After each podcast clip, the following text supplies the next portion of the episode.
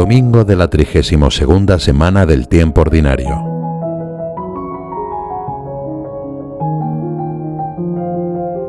En el Evangelio de hoy vemos a Jesús en el gazofilacio del Templo de Jerusalén. En aquella zona se guardaban objetos de valor, donativos en moneda que los fieles ofrecían, y era denominado con una palabra griega que significa custodia del tesoro. Para depositar las limosnas, había trece arcas con boca en forma de trompa, situadas en el amplio espacio por el que pasaban los peregrinos al entrar. Jesús se encuentra allí y observa a la gente que va echando dinero. Bastante ricos echaban mucho, señala San Marcos.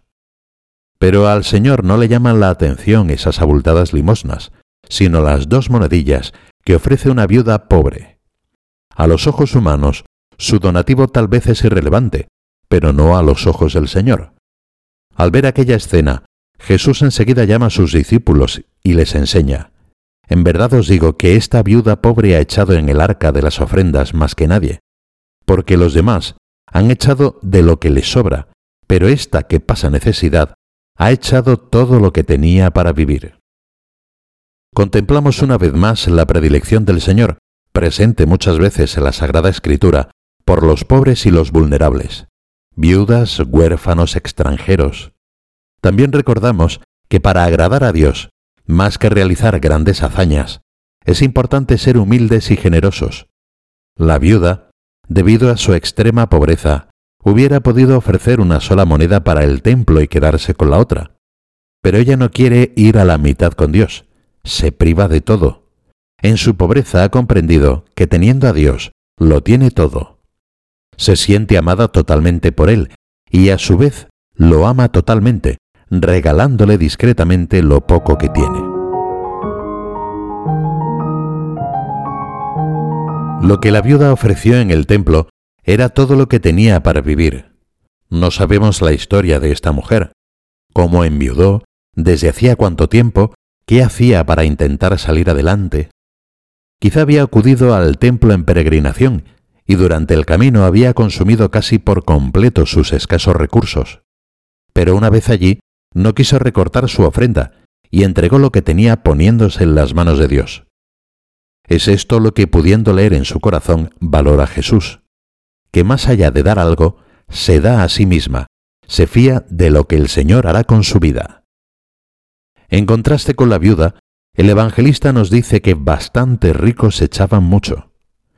Estas palabras permiten imaginar una cierta ostentación vanidosa que quizá había en ese modo de dar limosna. Pero este pasaje no habla directamente de eso.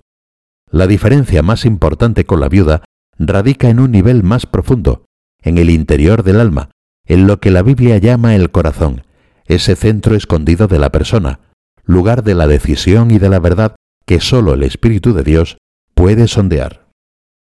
En su corazón la pobre viuda vive una entrega total a Dios. El suyo es un culto espiritual. Donando sus dos monedillas se ofrece ella misma como una hostia viva, santa, agradable a Dios. En cambio, los ricos que no viven con esa actitud se conforman con dar al Señor solo una parte de lo que son o de lo que tienen, en este caso dinero, pero también podría ser tiempo en actividades buenas, cumplimiento minucioso de preceptos, incluso oraciones y sacrificios. Pero lo que Jesús quiere es lo que entregó aquella mujer, todo lo que tenía para vivir. Jesús sabe que nuestra felicidad plena no está en reservarnos algunas monedas, sino en dar todo a Dios para a la vez recibirlo todo de Él.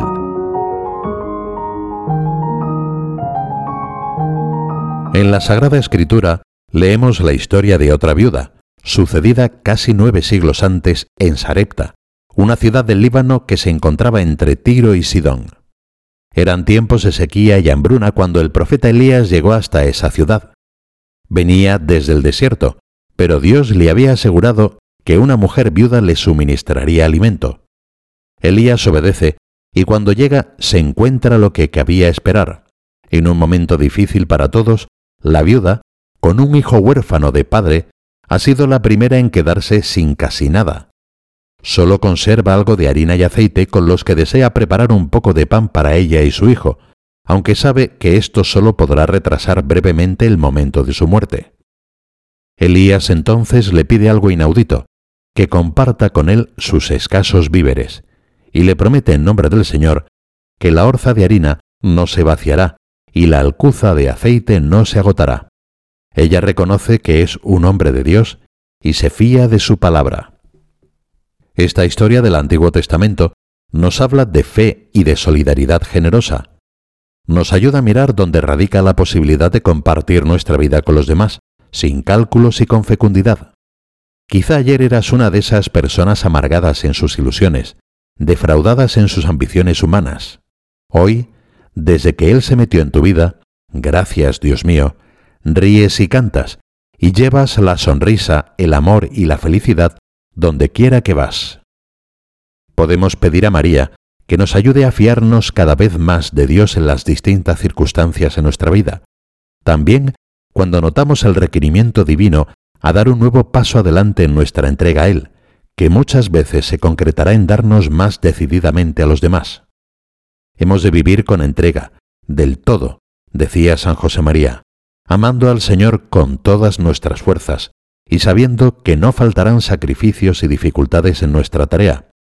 Pero os aseguro que si vivimos así, seremos muy felices, felices de vivir de Dios y para Dios.